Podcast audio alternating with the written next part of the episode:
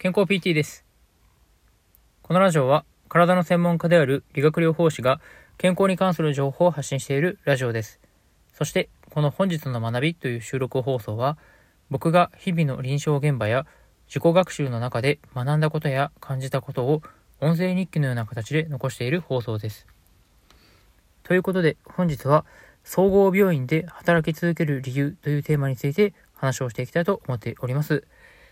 私自身ですね、今現在、あの、総合病院で勤めているわけなんですけど、これはですね、私があの就職をして、もう今、臨床経験、だいたい10年目ぐらいになるんですけど、10年間ですね、ずっと同じ総合病院であの働き続けているわけなんですよね。で、まあ、なぜその総合病院でこうずっと働き続けているかに関してなんですけど、まあ、これはですね、あの、理由としては、あの総合病院というのはすごくあのたくさんのあの経験を積むことができるというところがまず一番大きいのかなと思いますね。まあ、というのがあのやはり総合病院というのはあの例えばこう整形外科のあの患者さんとかだけでなくて例えばこう脳卒中の患者さんももちろんいらっしゃいますしあとはその循環器疾患の方ですよねあの心不全の方であったりとかあの心筋梗塞の方っていうのももちろんたくさんいらっしゃいますね。あとそれ以外にも呼吸器疾患としてあの誤嚥性の肺炎の方もいらっしゃればあの慢性閉塞性肺疾患って言ってあの COPD って言ったりもしますけど、まあ、そういった方もいらっしゃったりとかするんですよね。まあ、それ以外にもですねあの、がんの方のリハビリっていうのもあったりとか、あとはその消化器疾患のあの手術をした後のリハビリっていうものもあったりとか、ということで、もう本当に、あの、様々な、あの、怪我や病気の方の、あの、リハビリを、あの、担当させていただくことができるっていうのが、まあ、総合病院ですごくたくさんの経験ができるというところに、あの、まず一つ、あの、あるのかなというところがありますね。まあ、そういった、あの、すごくですね、あの、私自身は、あの幅広くいろんな知識をこう身につけたいというところもありますし、まあ、いろいろですね、こうたくさん経験を積みたいなっていうところがあって、あの総合総合病院であのずっと働いているわけなんですよね。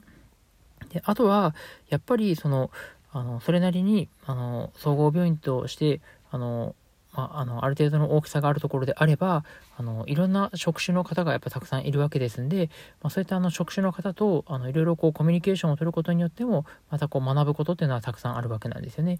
まあ、もちろんその、あの、ドクターも、あの消化器内科のドクターもいらっしゃれば、そのね、循環器とか呼吸器とか、あとはその整形外科とか脳神経外科とか、まあ、すごくたくさんのあの分野の専門家の方々がその病院に集まっていらっしゃるので、まあ、そういったあのすごく専門的な知識を持たれているドクターのその勉強会とかを参加することによってもよりこうたくさんの病気や怪我のことに関してあの知識を得ることもできますしあとはその看護師さんとかあとはそのあのそれ以外のあの職種の方とかともやっぱりこうすごくねこう話すことによってたくさんやっぱりこう、ま、学びを得ることっていうのはやっぱり多いんですよね。まあ、ですんであのそういったこうねあの総合病院じゃないとあの得ることができない経験っていうところがあるので私自身は今現在も総合病院で働いているというところがありますね。であとはまあもちろんなんですけどそのあの整形外科のこの個人であのされているクリニックとかですねあとはその訪問のリハビリとかもあると思うんですけどあのそういったところの方がですねあの実は言うとあの給料面とかで言うとあの総合病院よりもそっちの方があの給料がいいというところもやっぱりあったりとかするんですよね。ですんで、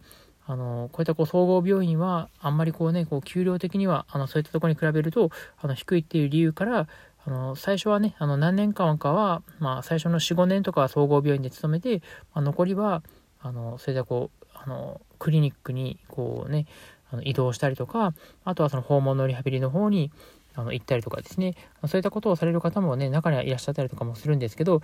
正直なところ、あの私自身としては、あの給料面っていうそういったこうねあのところよりもあの仕事のこうやりがいとかあとはその、まあ、経験が積めるとかですね、まあ、そういったところが一番あの大きく考えているところではあるので、まあ、ですんでねこう、まあ、今後もおそらくねその今の勤めている先の病院を、辞めることはないんじゃないかなとも思いますし、まあ、そこでねあのいろんなことをこうあの学んでいきながら、まあ、かつですねあの私自身も経験年数が上がっていくにつれて、まあ、よりあのいろんなことをあの情報発信できるようなあの立場に、えー、となっていけたらなということを一応考えておりますね。まあ、ただ、ここでね、あの、勘違いしていただきたくないところとしては、その、整形外科のクリニックとか、その、訪問のリハビリが、あの、悪いっていうわけでは全然なくて、あのそういったあのところであのされている方はですねそこのやっぱりこう専門家ですよねそこのその例えば整形外科のクリニックとかであればそういったの整形外科の患者さんだけをあのしっかりとあの見られているわけですんで、まあ、よりこう専門性が高いあの治療をされているということになりますんであの総合病院の整形外科よりも、ま、そういったあの個人でされているクリニックの整形外科の方が、まあ、たくさんのそういったこう症例の方を見られているということもやっぱりあるかなと思いますよね。まあ、あとはその訪問のリハビリに関してもそうですけど、まあ、そういったあの訪問のリハビリをしっかりとあの専門的にされている方っていうのは、まあ、やっぱりその分野のかなりねあの専門家になりますんであのいろんなたくさんの知識や経験を持たれている方もやっぱり非常に多いかなと思いますんで、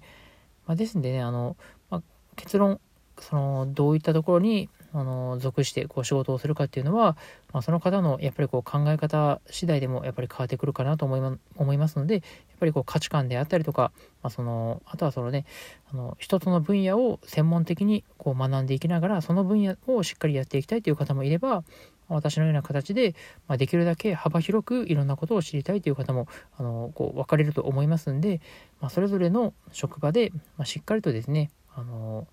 まあ、そこでねこうしっかりこう活動していくことによって、まあ、やっぱりこう患者さんをこうしっかりとあの、まあ、幸せにできるような、まあ、そういったですねサポートができるそういったこう仕事がねできればあの場所はどこでも問題ないかなとは思っておりますね。まあ、やっぱりねこう患者さんのためにしっかりこうあのベストを尽くせるっていうことがやっぱり一番大事なことになってくるかなと思いますので、まあ、今後もですねあの私もあのいろんなことを勉強していきながらあのできるだけあの患者さんにこう貢献できるように、え頑張っていきたいなと思っております。まあ、ということで以上今回は総合病院で働き続ける理由についてということで話をさせていただきました。え本日も聴いていただきありがとうございました。